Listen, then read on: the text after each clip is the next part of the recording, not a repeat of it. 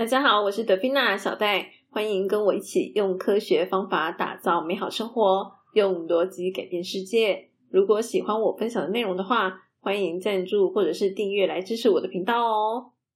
上一集的时候呢，跟大家聊到说，感情啊，其实是一种我们的行为跟这个我们想要获得被爱的感受，像这样子的一个体验之间的一个交换。那么有人呢就问我说。这样子感觉，我们好像要学习怎么样，就是跟另一半斤斤计较的这种感觉。我只能说，当然不是啦。所以呢，这一集就想要来跟大家更细聊这件事情。那么，我不知道大家会怎么样看待小戴我啦。不过呢，以我自己来说，如果你问我，就是我认为自己最大的成就是什么的话。那我的答案呢，其实是我的老公哦，就是我认为我老公就是我最大的成就。这种感觉有一点点像是，就是父母把自己的小孩当成自己的成就那种感觉。然后我的话则是，我把老公当成是我的成就。为什么呢？讲个最基本的就是，我跟我老公结婚到现在已经六年了。那我们结婚之前的话是交往了三年。然后在这样子的一个九年的时间当中呢，基本上我们是没有吵过架的。大家要知道，吵架的情形呢，其实通常都是一边的人先生气，然后呢，另外一边的人呢，因为就是对方生气了嘛，然后可能讲一讲之后，变成两边的人都生气。好，所以呢，通常都是一边起头，最后双方一起生气，变成吵架。但是呢，我们两个人就是很微妙的是，我们通常就只有单边生气，然后就不至于吵起来。就是另外一边的人总是可以保持他的冷静。好，所以呢，我们就是这九年来从来没有吵过架。那我自己是觉得这样子应该就已经听起来很不容易了吧？好，那更不用提说，我之前提到就是我的老公是有焦虑症的嘛。然后我们两个人呢，其实，在传统上，好，传统上在结婚的时候会讲求门当户对。虽然这年头已经比较少这个情形了，啊，不过我们两个人呢，其实也并不符合这种门当户对的概念。那当然，为什么传统上会要讲求门当户对的理由，就是因为当两个人的这个生长环境背景、经济状况比较接近的时候呢。他们之间的沟通啊，摩擦可能会比较小一点，所以呢，以前先人的智慧呢，就会告诉我们说，就是要门当户对，是因为这个理由啦。好，那当然在现代来说，这个就不见得是那么必要条件了，因为当我们的沟通技巧变得更好的时候，其实就并不一定需要这个门当户对这样子。那其实说句老实话，我当时选择我的老公的时候。我是有那种就是 想要打破阶级这样子的一个概念存在的，就是我想要证明这件事情是可行的。当然，这个感情嘛，基本上双方都要努力啦。好，所以呢，这个我当时也是觉得，诶，我认为我跟我的老公两个人可以做到这件事情，所以我才会做出这样的一个选择嘛。所以呢，我们两个人可以一路这样子，算是很顺利的走过来。我认为双方都是有努力的地方。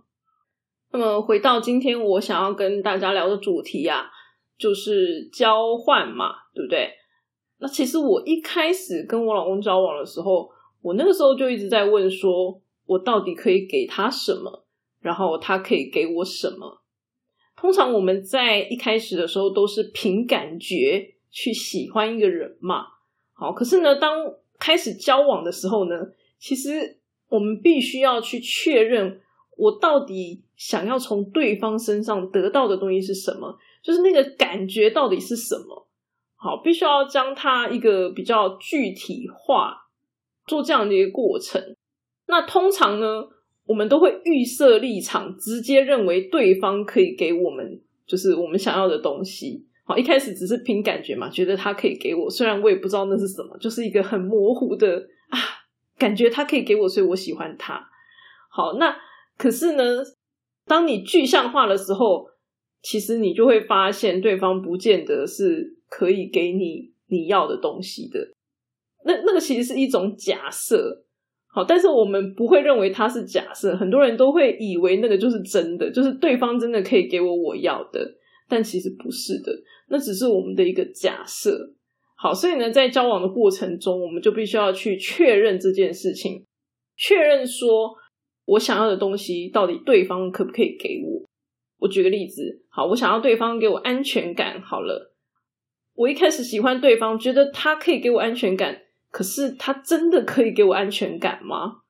这其实是一个问号。但是我们很容易就会以为这是真的，以为他真的可以给我这些东西。但其实不是的，这只是我们心中的一个假设，就是要认清它是一个假设，然后呢，去设法好去确认说这个假设是不是真的。那当然就是以我来说，我就是确认之后，好有一些东西发现，诶，他不能给我，那他不能给我的，我会不会 care？我能不能接受？他可以给我的是什么？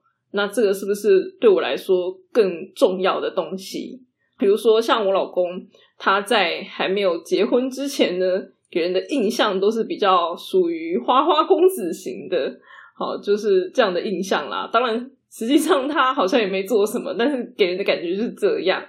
对，但是其实我老公算是比较忠诚的类型，就是他真实的个性是忠诚的类型。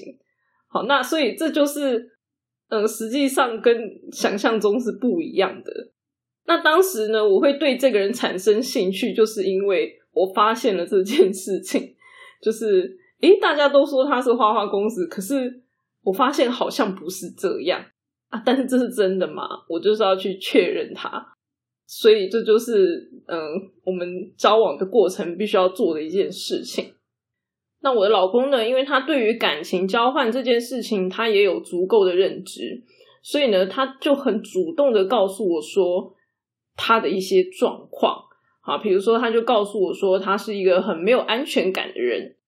那他在看这个心理学的时候呢，他就跟我说，这个依附理论呐，有一种是属于焦虑型的依附特质，还有一种回避型的依附特质。基本上，他觉得他两种都有。好，我不晓得这个是不是叫做混乱型依附啦。好，总而言之呢，就是一种很难搞的状况，就是你很靠近他。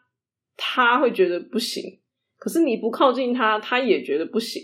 就是你到底是要跟他贴近一点、黏他一点呢，还是远离他一点？好，这件事情是一个很难搞的状态。可是呢，他有很明确的把这件事情传达给我，好，就是告诉我说，这个就是他需要的，他需要解决处理的一个问题。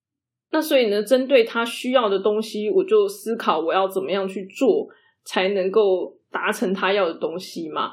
好，那那这个细节，我其实，在第二季的第三十六集《感情是交换的过程》就跟大家分享过了。好，所以呢，我就不在这一集跟大家讲。就是如果没有听过或者想要复习的话，可以再回去听一下。好，那总而言之呢，这就是一种交换嘛。他给我我要的，我给他他要的东西。好，那不过我自己其实不是很喜欢去。晒老公啦，哈！虽然这个很多家长会晒小孩，对，但是我都会觉得说，这个小孩真的想给你晒吗？他长大会不会觉得不开心？好，所以我自己是没有很喜欢晒老公，这也是我偶尔会做一些，就是讲跟我老公之间的事情，可是没有那么常讲，主要是因为这样，而且我老公是有点状况的嘛，基本上就是我讲这些东西，我都是会要问他的。就是要确认尊重他嘛，尊重他的意愿，然后确认他 OK，那我才讲。不过我今天讲的东西，其实我以前都讲过了，好，所以也不是什么秘密，就是了。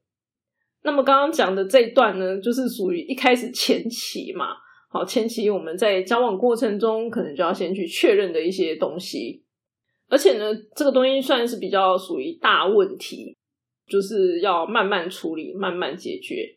那结婚之后呢，可能会有更多的就是属于那种柴米油盐酱醋茶，好 这种很细微的生活问题。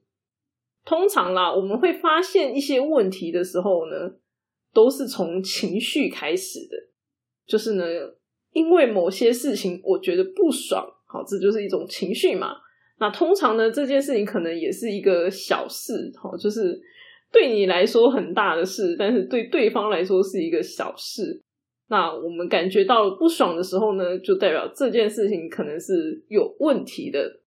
那么呢，我们就要用比较有智慧、聪明的方法，好来处理这些问题，才不会造成这个双方感情上的一些负面影响。比如说呢，像我有一次工作回来，然后因为很累嘛，结果呢，我就忘记洗碗了。后来隔天呢，我老公就赖我说：“哎，你没有洗碗哎。”然后我就觉得什么，就那你不会帮忙洗吗？我心里 OS 就这样。好，可是呢，我不会就这样直接跟我老公讲，我不会跟他说你不会帮忙洗呀，这样子，我不会这样讲的。我会用比较婉转俏皮的语气跟他说：“那你帮我洗呀。”这样就是一个语气呢，是属于比较责怪型的。那你不会帮我洗啊？另外一个语气呢，是比较属于提醒他，我要提醒他的是什么？就是这个家不是只有我在顾啊。好，这个家是我们两个人的家，然后你也体贴一下你老婆嘛，对不对？帮老婆洗个碗，这算什么呢？我其实是要去提醒他这件事情，哎，所以呢，我如果是比较俏皮的跟他说，哦，那你就帮我洗一下，啊，这样子，哎，那可能对他来讲就不会是责怪了，因为当我们被人责怪的时候，先不管对错，就不管这个人责怪我们到底是不是有道理的。好，我们通常都会起那种防御心态，就会觉得，哎，糟糕，我被责怪了，我被骂了，嗯，然后可能自己就心情就不是太好，哎，可是我们的目的不是要造成对方的心情不好嘛？我们的目的是希望他可以体贴我们啊，好，或者是一起分担家务啊，等等，这才是我们的目的嘛。哎，所以呢，我就会采取，就是让自己的行为是。尽量给人的感觉是提醒式的，好，而不是属于责怪式的。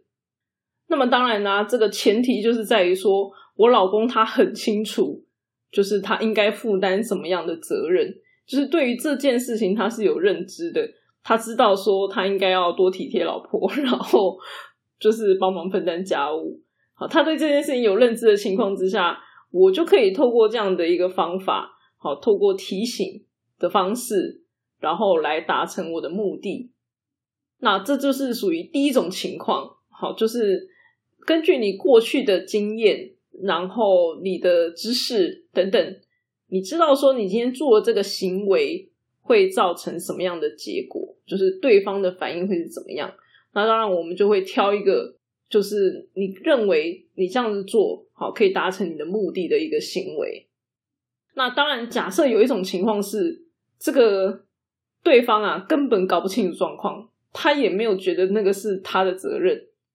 那在这种情况之下呢，你就要采取第二种策略嘛。第二种策略就是要去跟他沟通，让他理解说：，诶，这个是一个家，这个家是我们两个人共同要去维护的，并不是单纯就是某一方的责任。好，去跟他沟通这些事情。那么在沟通的时候呢？也有几种不同的情况，比如说呢，像刚刚这个讲到的，好家里面的义务这件事情，那这个东西呢，可能是一种认知的传达，好，那就是希望对方可以理解你的想法，认同你的想法，哦，愿意接受说，哦，这个家是我们两个人要一起负责的，好，这是一种。那当然还有一种情况是说，诶，我希望对方去做一些事情，好。我希望我老公，比如说这个，诶，打电动的时候要多照顾我一点呐。好，你不照顾我，我会觉得不开心。那像这种情况，就直接跟他讲嘛，就直接跟他说，诶，你没有这样子，你没有这样照顾我，我会觉得不开心。好，就把你的情绪告诉他。那以我老公来讲的话，他就会知道说，他必须要去处理我的情绪嘛。好，所以呢，他就 会配合我这样子。诶，他就会，呃，知道说，OK，他要做一些适当的事情，然后这样子才不会造成这个老婆生气。这样，好，这是第二种情形。那当然还有第三种情形是，也是家庭蛮常见的，就是说，诶，有一些事情啊，那我们就是讨论好、讲好啊，比如说这个做家事好了，就是讨论好我们两个人的分工。嘿，因为这个家有很多家事要做嘛。好，那我们分工好，约法三章，嘿，约定好之后呢，就是自己每个人就负责做什么，就自己做该做的事情，这样子。这都是属于第二种，好，就是想办法去跟对方沟通，然后去达成你的目的。但是呢，还有第三种情况是这样子，就是啊，有的时候呢，有些事情不是这么简单靠沟通就可以解决的。比如说呢，最常见的就是。跟这个生长环境背景有关的，好，那可能是一种习惯或者是观念的问题。那像这种东西呢，可能就不是靠沟通可以解决的。这种时候，老实说，我也不知道该怎么办。嘿，就是想办法，就不是说不解决它、不处理它，啊，就是想办法处理它。比如说呢，像我老公，他本来是属于不做家事类型。好，为什么呢？因为以前他在家里，婆婆都会做好啊，就是服侍好他们这样子。所以呢，一开始我要请我老公帮忙做家事，这个阻力会是比较大的。就是他也不是不做，但是就变成说，你可能跟他讲一下，讲两下，讲三下，然后他会他才会去做，他会想到去做。好，就是那个呃，主动性比较差。嘿，这是一种。或者是说，像我老公他会抽烟，他为什么会抽烟？因为他有焦虑症，好，所以呢，对他来讲，就是那个是他处理焦虑的一个手段之一，就对了，所以他很难戒烟。那像这样子一些琐碎的小事，很多人呢都会去念另外一半，就说啊，你不要抽烟呐，啊，你要打扫啊，哎，你都不做家事啊，等等之类的。嘿，可是。大家将心比心一下就好了嘛，就是我相信应该没有人喜欢唠叨吧。好，所以你说不要抽烟这件事情好了，难道他不知道吗？当然知道啊，他也知道你希望他不要抽烟呐。就是这种事情，你不需要讲，对方也知道，对吧？好，就是很基本的，我们大家都知道啊。可是讲一讲，如果就做得到的话。那这个世界上真的可能夫妻就不会容易离婚了吧？就是这种事情，真的不是讲一讲就可以的。所以呢，基本上我是不太讲的。好，就是我我不会去讲这些事情，因为你讲了，你讲一次就算了。应该说第一次还是要讲嘛，就是你必须要表态嘛。好，可是呢，你如果太常讲。那就是就变成唠叨，就会很烦，就是那会是一种反效果。好，大家自己想一想自己过去的经验就好了嘛。我相信应该大家都有被唠叨的经验吧。所以说，我们要做的就只有在适当的时机去提醒就好了。比如说像我讲抽烟这件事情好了，基本上我从来不讲，因为这这讲的就基本上是废话。所以我是不会讲的。那其他事情可能偶尔讲一下，偶尔是多偶尔，搞不好一年讲个一次，就是不要太常讲这些事情。你说那难道就让他这样子继续下去吗？我当然不是这个意思，就是他是可以改变的，可是这个改变是没有办法一下就完成的。通常这种东西呢，要改变都必须要有一些契机，有一些原因。啊，环境有一些变化，才有办法去慢慢的，好，而且是慢慢的去做出一些改变。比如说像这个家事这件事情，我觉得花了很多时间。像我一开始住我婆婆家的时候，然后那个时候衣服就是都是我在洗的，就是洗给婆婆看了，想白了一点是这样。哎，可是呢，等我搬出来住了之后呢，我就买了一台就是比较好的洗衣机。好，我们家全家最贵的这个家电就是洗衣机，哎，然后呢就叫我老公洗。一开始还是我洗啊，好，但是后面的时候呢，就开始慢慢的去要求老公，然后让他洗。为什么选洗衣服呢？因为洗衣服就是相对来说比较简单的一个工作，就是如果你没有要用手洗的话，你就是把它丢进洗衣机嘛，然后洗衣粉放一放，按一按就好了。好，它是一个很简单的家事，这样子。所以呢，就是让他从简单的家事开始做起嘛。那当然，这个大扫除的时候呢，就开始分配工作啊。好，两个人可能各做一半。好，类似这样子。那宠物啊，因为宠物是我老公要求要养的，我们家有养猫，所以呢，跟宠物相关的呢，基本上我就是全部都丢给我老公，叫我老公去做这样子。哎，就是家事分配就两个人讲好嘛。那当然有的时候我当然也希望就是对方可以多做一点呐。好，可是呢，凡事都是要有一些平衡，就是我不会去强求这件事情，就是。告诉自己说不能去抱怨这件事情，因为如果我不能够接受的话，那你就想办法去跟对方谈判嘛。就是你不接受，那就去跟对方谈判。那既然我没有去找他谈，我没有找他谈的情况之下，我就必须要有那个牺牲的准备了。好，就是他可能不会照我想的去做，就是比如说体贴老婆，对不对？他可能不会去做一些那么体贴老婆的事情。好，那讲到这边，大家不知道会不会觉得很奇怪？就是哈，要有牺牲的心理准备。那可是上一集不是讲说这个爱情感情没有什么牺牲这回事吗？好，我讲的牺牲是指我们心理上的感受而已，就是我们心理上的感受是这样。但是呢，其实不是的，就是因为你没找对方谈嘛，那就是你活该啊。当然，你跟他谈也不一定谈出什么好结果。了解为什么？就是你跟他谈的时候不一定有什么好结果，而且你们可能因为这样子就会有吵架啊，这都是有可能的。就是怎么讲呢？不管哪一条路都是不好的路，都是可能不会成功的路。那你要选择哪一条？就是你要从烂苹果里面挑一个比较好的苹果吃的概念。因为呢，我们能够做的事情其实并不多。好，假设我今天一直念他，一直念他，一直念他。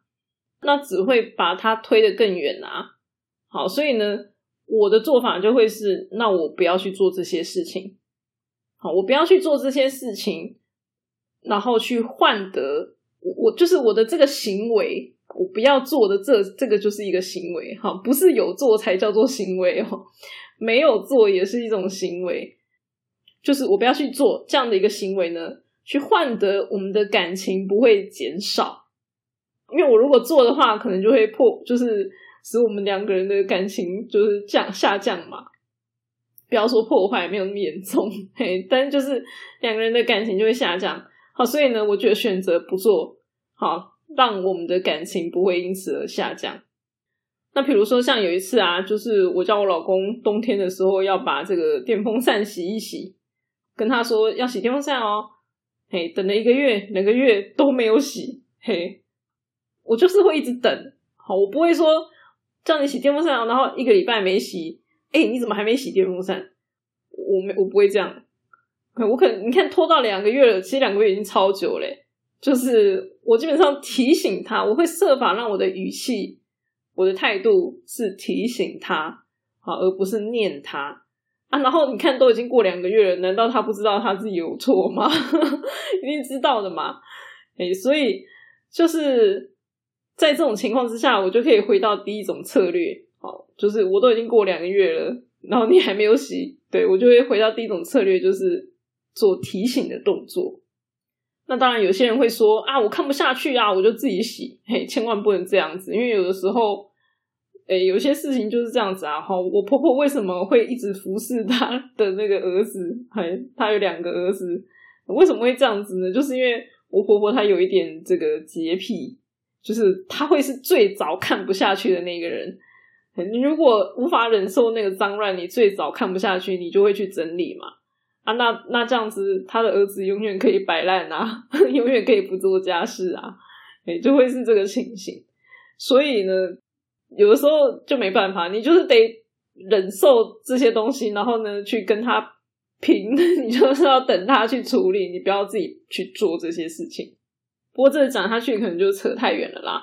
好，那我刚刚提到的就是总共有三种状况嘛，三种不同的策略跟方式，然后可能就会视情况，因为这个时间会一直不断的就是前进，然后所以呢情况会是一直不断的变化的。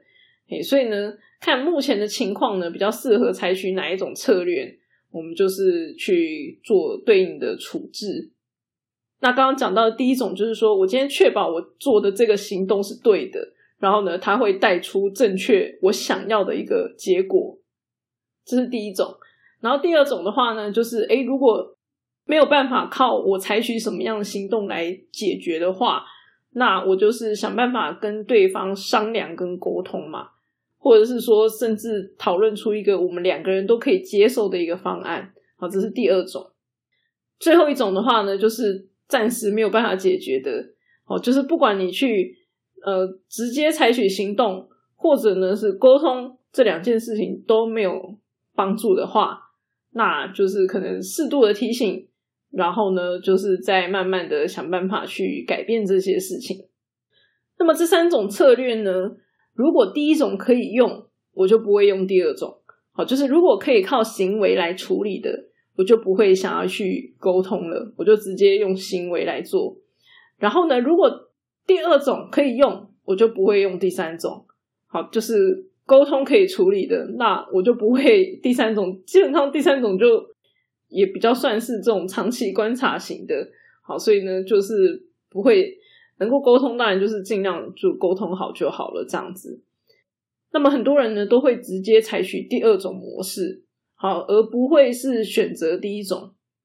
可是其实这样子是有时候会有一些风险，比如说呢，有些人在跟对方沟通的时候呢，就会变成一种讨价还价的情形。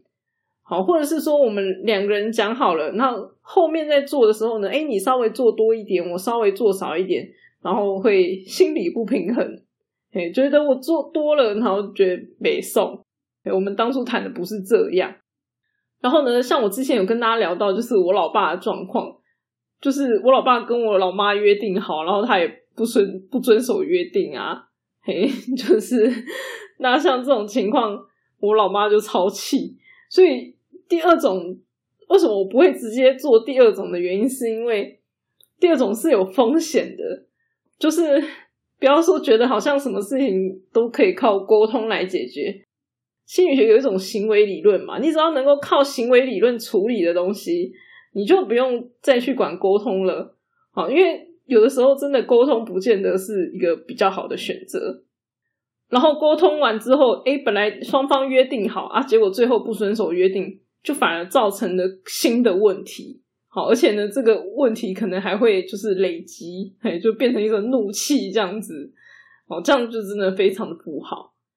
所以我说，如果就是可以靠第一种解决的，我就不会去靠第二种来解决。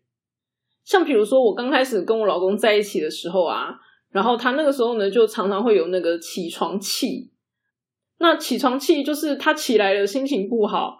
啊，我被骂了，我可能心情也不好嘛，就觉得，哎，我好心叫你，然后结果我自己被骂了，对不对？就起床气这个东西，你说这种东西沟通有效吗？其实没效啊。然后，因为说句老实话，他也不，他如果可以选，他当然也不希望有起床气啊，对不对？以我自己来说的话，我偶尔会有起床气，但是就是很少见，就可能好几年才会出一次这样子。就是我很少会有起床气，但是我偶尔也会有这个情形。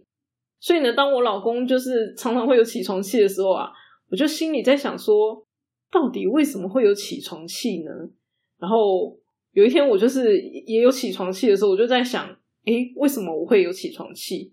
到底是发生什么事情？那我仔细的回想了之后呢，我就发现说，诶，我之所以会有起床气的原因，是因为。就是刚睡醒，然后脑袋不太清楚，然后那个时候就是有一点就爬袋爬袋嘛，就脑袋不清楚嘛啊。然后通常我们叫一个人起床的时候，你会怎么叫？就是你可能就是摇一摇，诶，摇不醒就打一打，好，甚至把棉被翻开来。就是有的时候我们在叫一个人起床的时候，那个手段是稍微会比较激烈一点的。然后呢，对方刚睡醒。就是 头脑不太清楚的时候，就觉得你干嘛打我啊？当然，我们的脑袋也不会有这个语句出现，可是那个心情其实是有一点类似这样子，就是 因为搞不清楚状况，然后所以就会觉得说：“哎，你为什么要打我？你为什么要这样子？”然后就会觉得很不爽，很不开心。就是我发现我的起床气是这样来的。当我发现这件事情之后呢，从此以后我叫我老公都会采取比较温和的手段。好，比如说呢，先摇一摇，哎，摇一摇摇不行，好，那不然抱一抱好了，摸一摸好了，就是 我就会想办法弄他。好，讲讲白一点就是这样，就是用比较温和的手段去弄他，然后把他弄醒这样子。自从我采取这样的一个行动之后，我老公再也没有出现过起床气了，就是他再也没有发生起床气这件事情了。好，那这就是一个透过行为去做，然后去换得我们所想要的结果嘛？就是我不希望他有起床气的一个结果。你看，像这样子的一个东西，沟通也没效啊，是吧？好，所以呢，行为其实是最有用的。当然，不管我采取哪一种策略，我的核心精神就是要跟我老公就是维持良好的感情嘛。好，就是这件事情是绝对不可以忘记的。因为有一些人呢，可能他们在就是做一些事情、好行为的处理上面，或者是说沟通的过程当中。可能不见得想的是这件事情啊，有的时候我们可能想的是说，哎，我到底有没有吃亏？嘿，那像这种情况之下，可能就不见得能够得到就是好的感情，因为我们在乎的是自己有没有吃亏嘛。因为我想着我有没有吃亏的情况之下，那我去沟通就会变成朝这个方向啊，或者是我的行为就会是朝着这个方向。好，所以呢，最重要的那件事情就是。无论如何不可以忘记，大概是这样。那么呢，以上就是我跟另一半相处的一些方法，提供给大家参考喽。喜欢这一集内容的话，记得把它推荐给你的朋友哦。我们下次再见，大家拜拜。